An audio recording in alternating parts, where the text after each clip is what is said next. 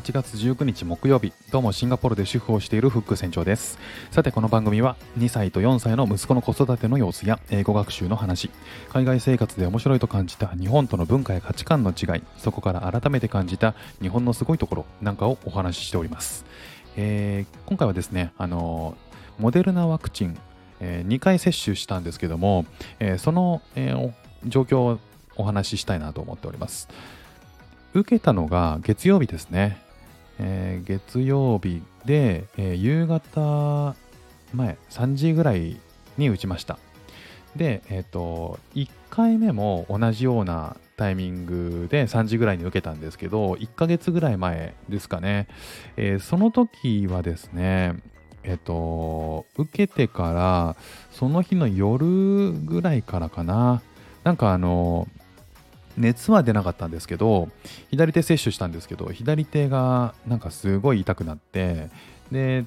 寝てると寝てる時にね目が覚めるほどの痛さじゃなかったんですけど次の日は、まあ、よくある話なんですけど、まあ、筋肉痛みたいな感じで、えー、手が上に上がらない、えー、感じが、えー、1日続いたかな。であの寝る時にねあの子供とに読み聞かせをして寝るんですけどそのタイミングでねあの左手が左手をね踏まれたりとか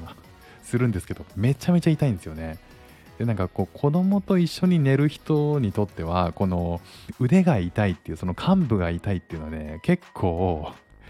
本当にね激痛が走るんですよ。あの押されるとね。だからあの左手をちょっともう右右側にあの右側に寄せてえー、子供に当たらないようにして無理や変な体勢で寝るみたいな感じで、えー、読み聞かせをするっていうことをしてました。まああのー、そのくらいで熱とかは出なかったんでまあ、あの出る人もね一発目に出る人もいるんで、まあ、そういう意味ではあの軽症だったなという感じなんですけども、えー、2回目が月曜日に受けて、え月曜日の夜かな、えー、ちょっとねその熱っぽいなっていう感じはしてきたんですよね。で、ただまあ、あの、寝ることは全然できて、で、その次の日かな、えっ、ー、と、結構しんどくなってですね、今何が何がしんどいかっていうと、え倦怠感と、まあ、全身のこの関節が痛いっていうね、それが結構ひどかったかな。で、熱に関しては、えっ、と、37度7分が最高だった気がしますね。それが、えっ、と、火曜日の昼ぐらいかな。でそのぐらいに、えっ、と、ちょっとなんか寒気がするなって感じがあって、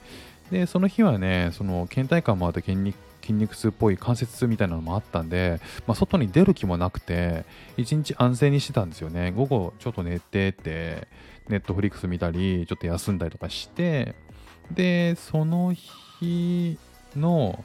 えっと、夕方ぐらい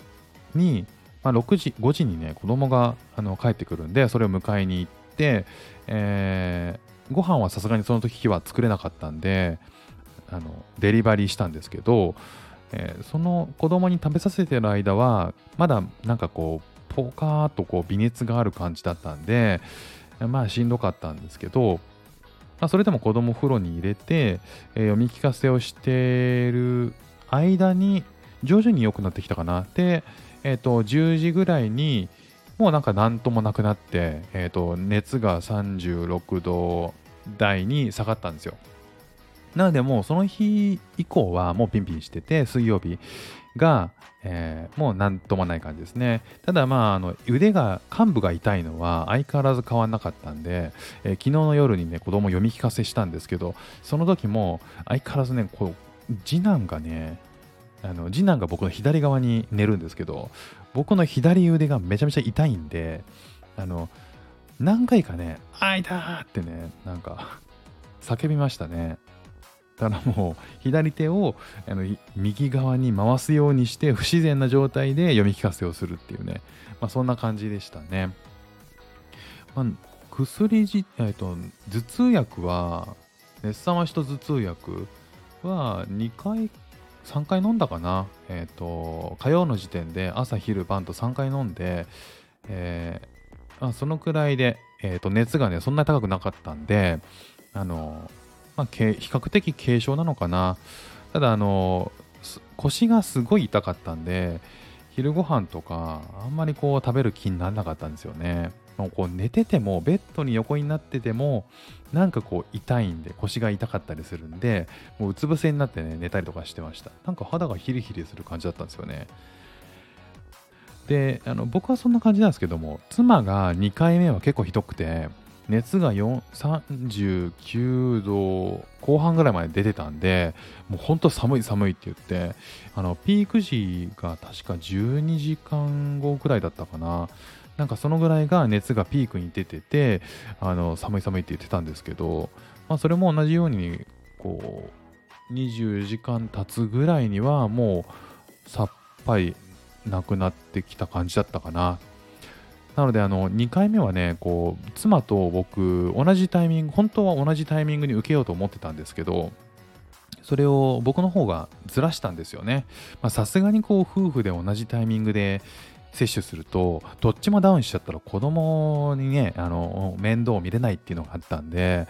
それはちょっと分けて妻が1週間前に、えー、受けて